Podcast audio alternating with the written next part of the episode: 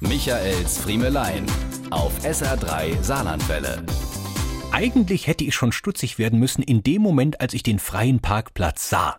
Im Urlaub, in der Hauptsaison, mitten im idyllischen Friesendorf. Es war der perfekte Parkplatz. Nicht nur zentral gelegen, sondern auch schön schattig unter einem großen Baum, der Dorfeiche.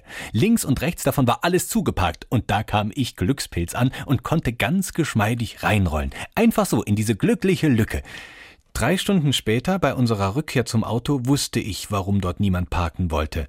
Eine solche Motorhaube haben Sie noch nie gesehen, da bin ich mir sicher. Ein kapitaler Schiss. Das kann keine einzelne Taube, keine Amsel, ja selbst keine große Geiermöwe gewesen sein. Und wenn, dann muss sie während dieser Aktion an akuter Diarrhoe gestorben sein. Ich vermute, das war eine geplante Aktion von einer kompletten Möwengang, die im Baum darüber wohnte. Von den Scheinwerfern bis hin über die komplette Windschutzscheibe war unser Auto eingeschissen wie noch nie. Jetzt will man im Urlaub hier nicht die ganze Zeit über mit so einer Saukarre durch die Gegend fahren, also bin ich direkt zur Tankstelle im Dorf gefahren, um den Wagen dort waschen zu lassen. Und dort wurde mir direkt wieder bewusst, warum ich die Menschen dort oben so liebe. In kühlstem norddeutschen Platt bekam ich die Antworten, die ich verdiente. Ich so, der müsste gewaschen werden. Der Tankwart, das sehe ich.